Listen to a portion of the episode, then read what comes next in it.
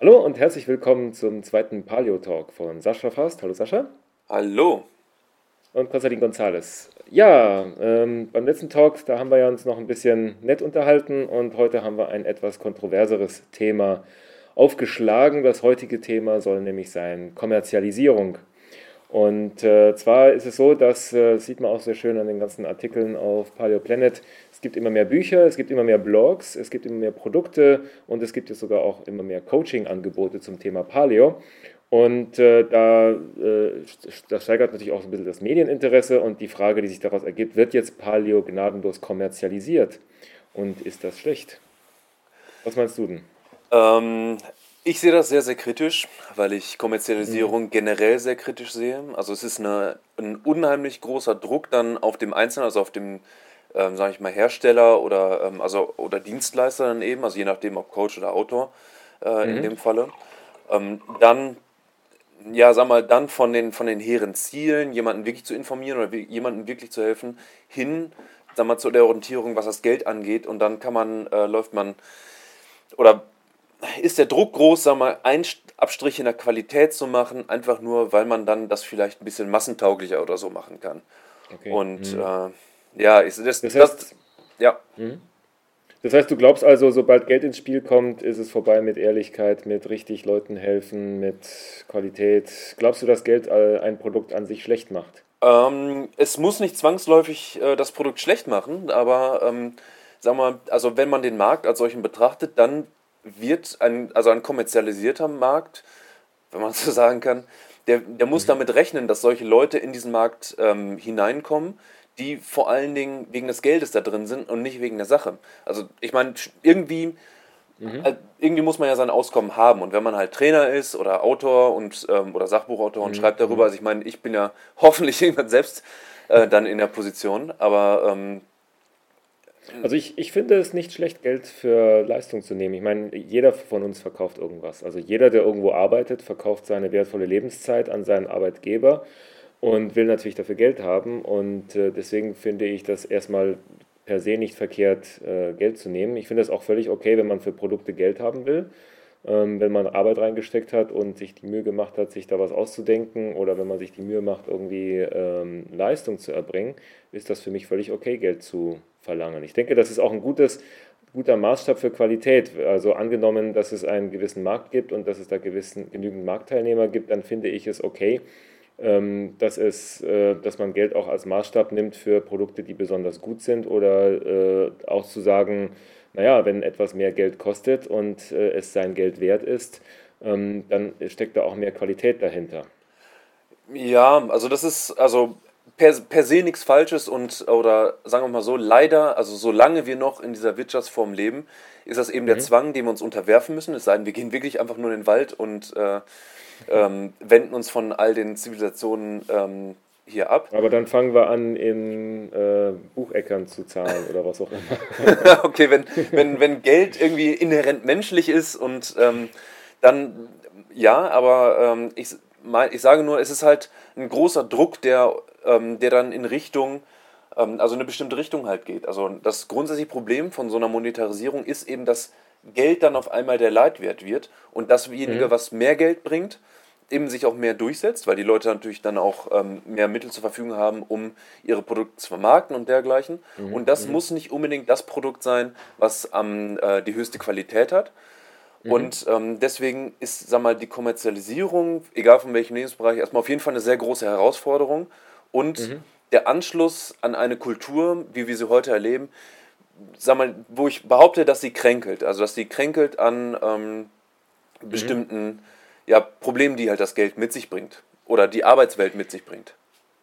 Glaubst du, dass die Qualität von, ich sag mal, Blogs, Produkten, Büchern, ähm, Angeboten schlechter wird, wenn sie kommerziell sind, versus Produkte, die jetzt kostenlos sind? Ähm, nein, also ich meine, wenn man das gleiche Produkt ähm, nimmt, also sagen wir mal, man würde jetzt einfach, du würdest jetzt für deinen Blog einfach Geld nehmen, also in irgendeiner Form, dann mhm. wird der, der Inhalt nicht schlechter werden.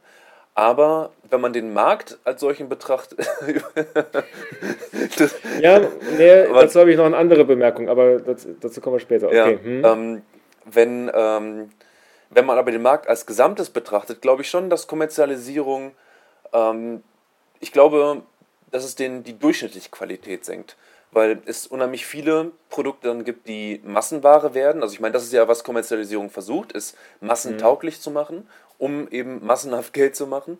Und ähm, die Abstriche für die Masse, also ich meine, dann wird es wahrscheinlich Discount-Produkte geben und dergleichen. Und ähm, das senkt dann die durchschnittliche Qualität. Ich meine, man kann auch darüber streiten und sagen, ja, okay, wenn es gibt, mhm. es wird dann eine, eine, ähm, eine, Auffächerung geben. Also es wird vielleicht mehr schlechte Produkte geben, aber gleichzeitig auch mehr sehr gute Produkte dann. Das glaube ich auch. Ja. Ähm, ich, ich bin also ich glaube, ich, ja, ich glaube nicht, dass es zwangsläufig in Richtung Massenware ausartet. Also ich beobachte zum Beispiel, dass es für alle möglichen Produkte auf dem Markt ähm, zwei Enden gibt, also zwei äh, also es, wenn, wenn man das Ganze als, als schwarz-weiß betrachtet, es gibt ein Schwarz und es gibt Weiß. Das eine ist entweder du konzentrierst dich darauf, einen Massenmarkt zu erobern und diesen Massenmarkt machst du so, so groß wie möglich mhm. und verkaufst deine Sache so breit wie möglich.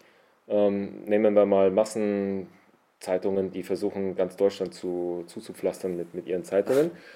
Ähm, und auf dem anderen Ende des Spektrums gibt es natürlich Produkte, die versuchen, möglichst hohe Qualität zu liefern und diese Qualität sich dann äh, und nehmen dafür in Kauf, dass sie damit auch weniger Leute adressieren, aber dafür pro Nase mehr kassieren oder zumindest mal pro Ausgabe des Produktes teurer sind. Das wäre dann zum Beispiel eben das äh, Boutique-Blättchen, das nur an eine ausgesuchte Leserschaft verteilt wird und dafür kostet jede Ausgabe 10 oder 15 Euro oder was auch immer.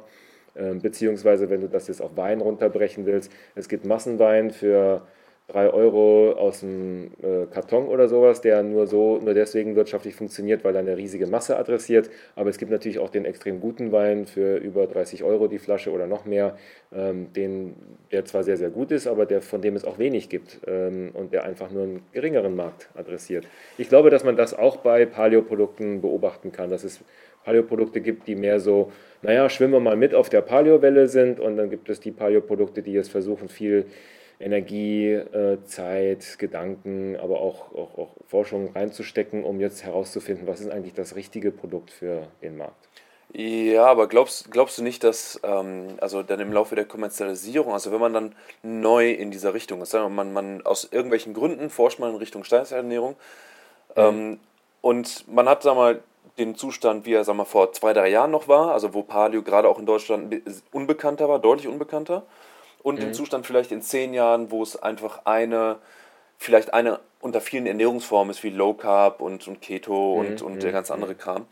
Ähm, ich glaube, also sagen wir mal, mein Standpunkt ist, dass man vor zwei, drei Jahren mit einer viel höheren Wahrscheinlichkeit auf ähm, qualitativ gute Inhalte gestoßen ist, während man in zehn Jahren sich erstmal durch Massen, also durch Massen von mhm, Artikeln mhm. äh, graben muss, die dann bei Google einfach hoch gerankt sind, weil die Leute dann mhm. mhm. einfach auf großen Portalen und so dann schreiben und dann einfach nur so Abziehartikel machen. Oder wie siehst du das?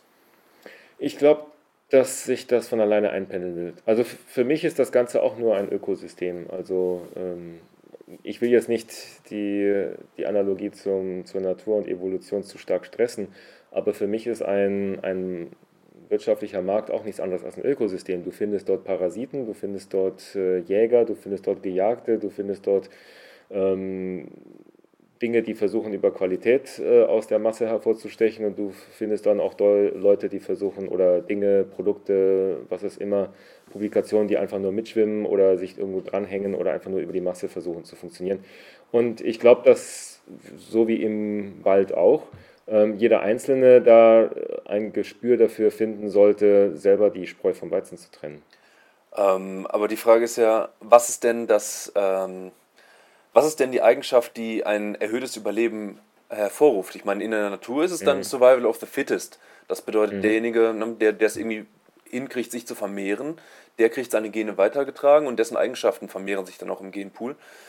Mhm. Aber ist es denn, also ich meine. ist nicht unbedingt immer der Beste. Richtig. Recht, ja. Also ne, es, ist, es können auch dann, ähm, es können auch die Wanderheuschrecken sein und die dann ähm, ja. eben den Markt abgrasen oder äh, dann die Natur abgrasen und dann Wüste hinter sich, hinter, äh, hinter sich lassen. Genauso können mhm. es auch die Wanderheuschrecken der. Ähm, der Paleo. Äh, genau. Und ich meine, das gab es ja auch schon. Ne? Das, es gab halt, also ja. die. Äh, die Haie, die dann in der Börse Unternehmen aufgekauft haben, dann einfach nur den, den Preis hochgetrieben haben, indem sie ganz viele Leute gefeuert haben und das Personal reduziert mhm. haben, das Unternehmen mehr oder weniger ausgeblutet haben, ihren Gewinn gemacht und weitergezogen sind. Ähm, ja gut, aber die Wanderheuschrecken, die sterben ja auch aus, weil sie dann plötzlich nichts mehr zu essen finden und dann geht der Zyklus von neuem. Also ich könnte mir gut vorstellen, wenn du jetzt die, die Paleo-Block-Plage finden würdest mit äh, 10.000 automatisch generierten ähm, Google optimierten, sonst wie, äh, wir greifen jetzt den Trend ab Blogs hast, sodass keiner mehr das Thema macht, dann wirst du vielleicht irgendwann mal ähm, eine, eine, Phase finden, wo diese Blogs sich alle selber auffressen, weil sie merken, da gibt es nichts mehr zu holen und dann verschwinden die wieder und übrig bleiben die, die eigentlich die ganze Zeit versuchen, qualitativ hochwertige Informationen zu äh, liefern. Ähm, vielleicht klappt das ja so. Ich, ich, ich wünsche, dass es so klappt. Oder wenn, wenn die Wanderheuschrecken kommen, dann wünsche ich wirklich, mhm, dass die mhm. Leute, die es ernst meinen, dann auch äh, ja, dann trotzdem irgendwie es hinkriegen, dann in der Wüste eine neue Oase dann aufzubauen. Also ich glaube, ich glaube, ich glaub, allmählich geht die Metapher kaputt. Ähm, genau. Also ich sehe das auf Paleo Planet zum Beispiel. Da sieht man ja, inzwischen gibt es dort ungefähr 77 Blogs und ich habe jetzt, wenn du, wenn du da oben links auf die Liste klickst, habe ich die Blogs aufgeteilt in Blogs, die jetzt seit, ich glaube, drei Monaten nichts mehr gepostet haben. Die sind weiter unten auf einer eigenen Liste und die Blogs, die jetzt regelmäßig posten. Und wenn man sich so, sage ich mal, ein paar Blog-Leichen anguckt, ähm, dann ist da auch alles vertreten. Dann gibt es dort auch ähm, Blogs, die einfach nur mal so drei Artikel geschrieben haben und dann wieder verschwunden sind, weil sie gemerkt haben, dass es doch nicht so richtig ähm, einfach ist, immer wieder äh, guten Content zu produzieren. Und dann gibt es dann auch die Mitläufer-Blogs, die irgendwann mal aufgegeben haben. Mhm. aber ich will jetzt nicht schlecht machen oder sowas. Ich denke, das wird sich von alleine einpendeln. Ja, aber ich, ja? ich hoffe. Ich hoffe. Stimmt nicht. Ich hoffe, also ich, ich äh, bin pessimistisch, aber ähm, ich tue so, als würde ich hoffen. Okay. Ja, ähm, als ewiger Optimist, der ich bin, um jetzt so ein bisschen ein Fazit zu ziehen, ähm, ich glaube, dass es trotzdem, so wie bei der Ernährung übrigens, einfach wichtig ist, selber sich eine eigene Meinung zu bilden, selber sich, ähm, ähm, sag ich mal, selber aufzuschlauen und auch dadurch auch so selber zu lernen, wie man die Spreu vom Weizen trennt den, den Virenscanner im Kopf einzuschalten und sich äh, bei den ganzen Blogs anzugucken, okay, will da einer nur mir etwas für, äh, auf die billige Tour verkaufen oder ist das etwas, was funktioniert?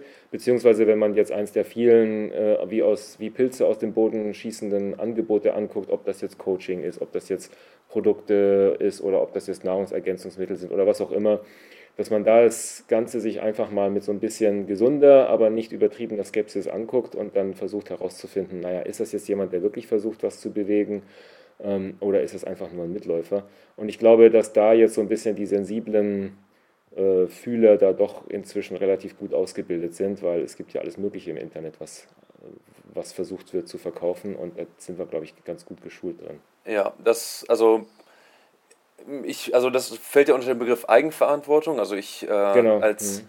als sag mal, Kritiker des, des ähm, Systems, was so ist, sage ich, das darf auf keinen Fall ablenken von der Verantwortung, die man als ähm, mhm. Produzent hat, also als, äh, als Coach, als Autor oder was auch immer, dann ja. in, jetzt in ja, dem Fall. Recht, ja. Mhm. Aber ähm, ja, also mein, also mein Ratschlag, also ich formuliere es einfach mal als Ratschlag ist, ähm, mhm. dass man wirklich sich auch darin bilden sollte, ähm, solche Dinge zu erkennen, also vorsichtig nachzuforschen und nicht nur, weil mhm. jemand äh, drei Begriffe auf Latein oder so verwendet, dem einfach Glauben zu schenken oder weil unten ein paar mhm.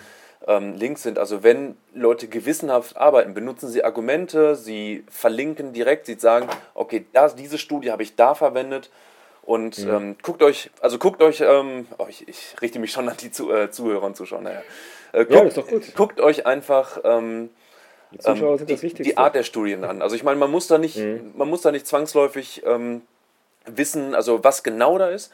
Aber wenn jemand mhm. ähm, eine Aus, also da mal Sachen über Ernährung und Gehirn macht, aber vier oder fünf Studien hat, äh, wo es um Ratten geht, dann ähm, könnt ihr euch, ja. könnt, könnt ihr davon ausgehen, dass die Person entweder wenig Ahnung hat oder mhm. dass die Person hat irgendwie äh, versucht, Studien herauszusuchen, die danach klingen, ähm, etwas mit dem Thema. ja. Genau. Ja. Ähm, Wobei bei manchen, bei manchen Themen ist es einfach ethisch nicht so einfach, da ja, ja, ja, also, Personen zu finden. Da muss man auf Ratten ausweichen. Aber ich, ich, ich glaube, wir wissen alle, was du meinst. Ja. Ich hoffe. Gut. Also Fazit. Ähm, ob das jetzt, ob Kommerzialisierung von Paleo gut ist oder schlecht, hängt sowohl vom Produzenten als auch vom Konsumenten ab. Der Produzent wird wahrscheinlich besser fahren, wenn er langfristig eine sinnvolle Qualität liefert unter der Annahme, dass eben die schlechten Produzenten aussterben. Und ähm, der Konsument tut auf jeden Fall gut daran, die Eigenverantwortung, die wir ja eigentlich in der Paleo-Ernährung ja nähren wollen, die wir ja haben wollen, äh, nicht nur auf die Ernährung, sondern auch auf die Produkte, die ihr einkauft. Und zwar nicht bloß auf Paleo-Produkte, sondern sonstige Produkte anzuwenden und sich dadurch gesund ähm, und gebildet für die richtigen Sachen zu entscheiden. Können wir so stehen lassen, oder? Ja, kann man, ja. Prima. Dann vielen Dank fürs äh, Zuschauen oder Zuhören. Und äh, wir freuen uns natürlich über eure Kommentare. Ähm, wie findet ihr denn Kommerzialisierung von Paleo? Findet ihr es gut, dass es jetzt immer mehr Produkte, Bücher und so weiter gibt? Schreibt uns einfach Kommentare und vielleicht geht die Diskussion dann in dem Kommentarbereich weiter. Ich hoffe, Vielen ich Dank bin sehr streitbar, hm? was das Thema angeht. Ich danke auch. okay, danke schön. Ciao. Ciao.